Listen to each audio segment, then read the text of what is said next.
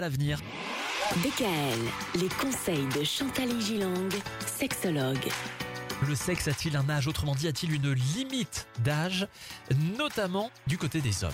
Il me semblait important de préciser que dans les messieurs de plus de 70 ans, 60% d'entre eux font toujours l'amour. Donc c'est quand même très bien.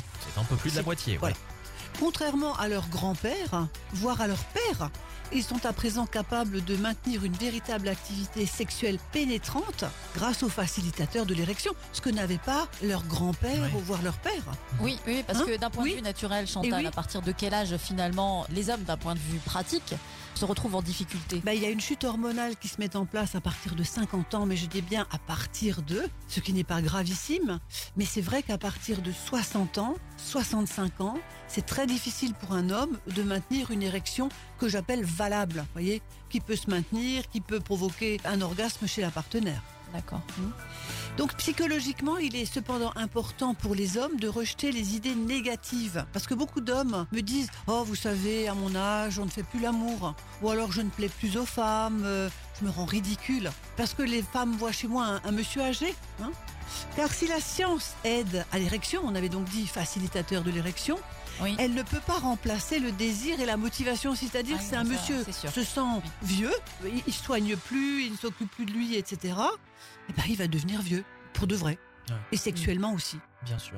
L'andropause apparaît 10 ans chez donc les hommes après la ménopause. Vous voyez, chez les femmes, C'est un peu comme la ménopause euh, chez les pour femmes. les hommes finalement. Oui, voilà. oui, C'est-à-dire, c'est la... les femmes ont une ménopause en, en moyenne en Europe 53 ans et 3 mois.